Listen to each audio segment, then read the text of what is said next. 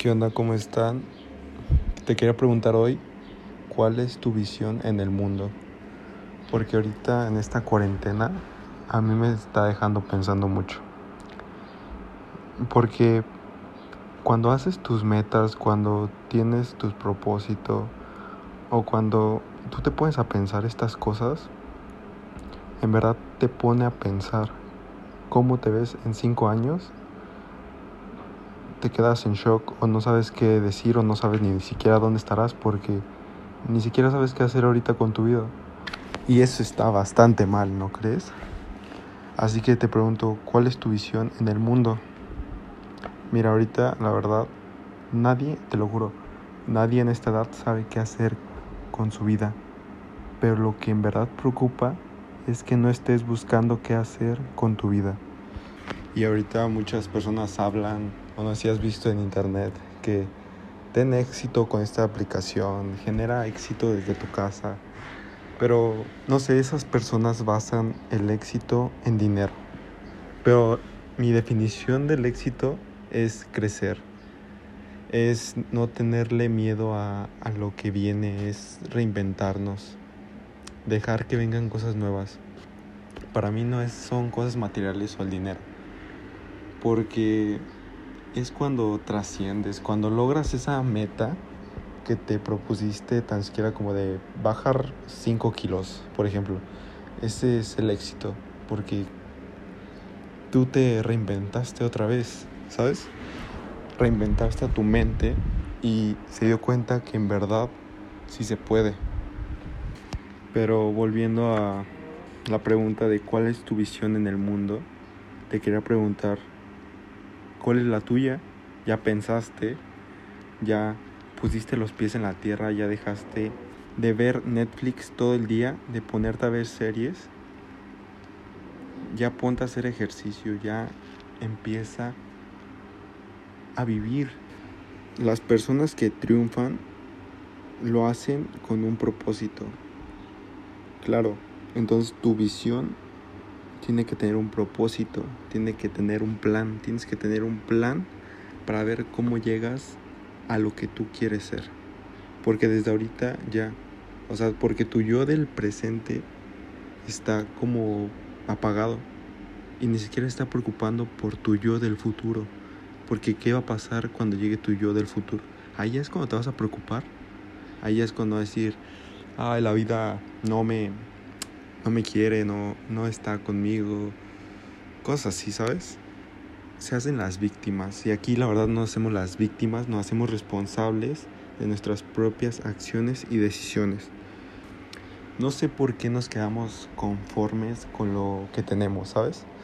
Y sí, o sea, a lo mejor tú estás feliz, a lo mejor tú estás pleno ya, con solo quedarte en tu zona de confort, quedarte acostado viendo yo que sé, una serie, viendo videos, viendo TikTok, yo que sé. Tú estás feliz así, pero eso es lo que hace tu zona de confort.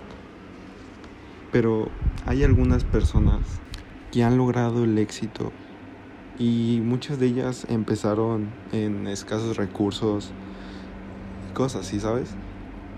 Pero ahí es donde tú te pones a pensar. Dices, bueno, yo estoy bien, yo puedo estar aquí y puedo ir acá, ¿sabes? Pero algunas personas no tienen las oportunidades que nosotros tenemos y por eso hay que ponernos a pensar esos beneficios que tenemos. Estas personas crearon su sueño con su propio esfuerzo, con sus propias ganas de salir adelante, con ese deseo de triunfar.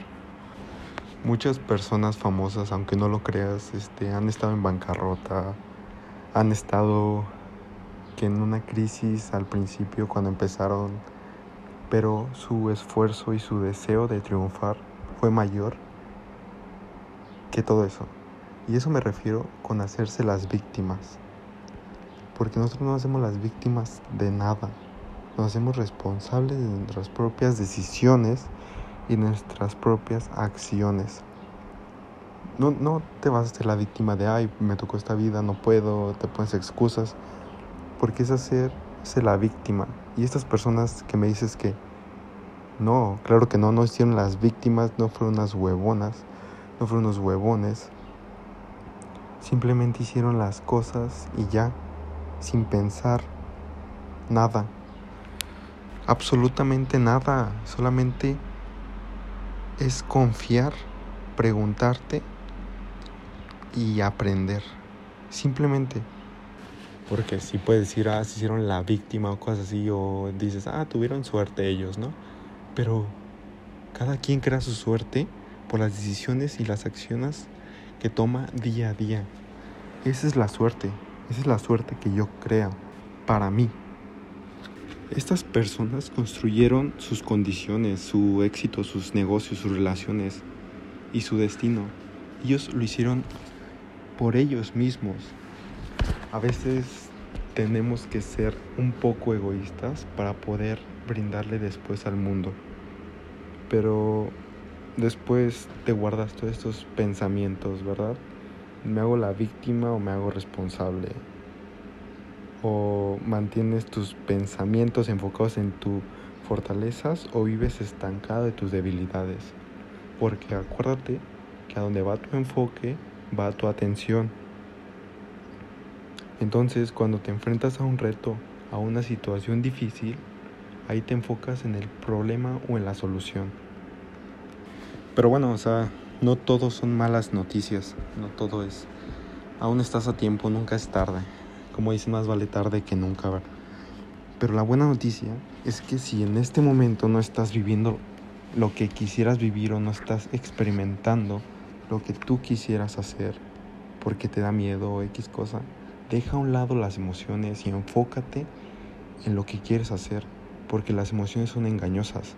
Pero nada cambiará al menos de que tomes estrategias y las conviertas en hábitos, y crees nuevas habilidades y nuevos comportamientos cotidianos, que dejes atrás estas cosas de dejar todo al final. Deja de ver Netflix ya, deja de estar acostado todo el día viendo tu celular. ¿De qué sirve? Siempre pones excusa de mañana, luego mañana, y así te vas. Eso es procrastinar. Pero mañana es una excusa maravillosa también, ¿verdad? La usas muy a menudo. Ya deja de estar de flojo. Mejor ponte metas y objetivos definidos para que así crees tus propios logros con tus propios méritos y acciones empieza a tender tu cama primero todos los días. Y digo, si escuchas esto es porque en verdad quieres cambiar tu vida y en verdad quieres hacer un cambio radical. Pero solo recuerda que la única manera de progresar y alcanzar lo que tú quieres es elevando tu manera de pensar. Pero bueno, somos capaces de alcanzar lo imposible, porque imposible solo es una opinión, no un hecho.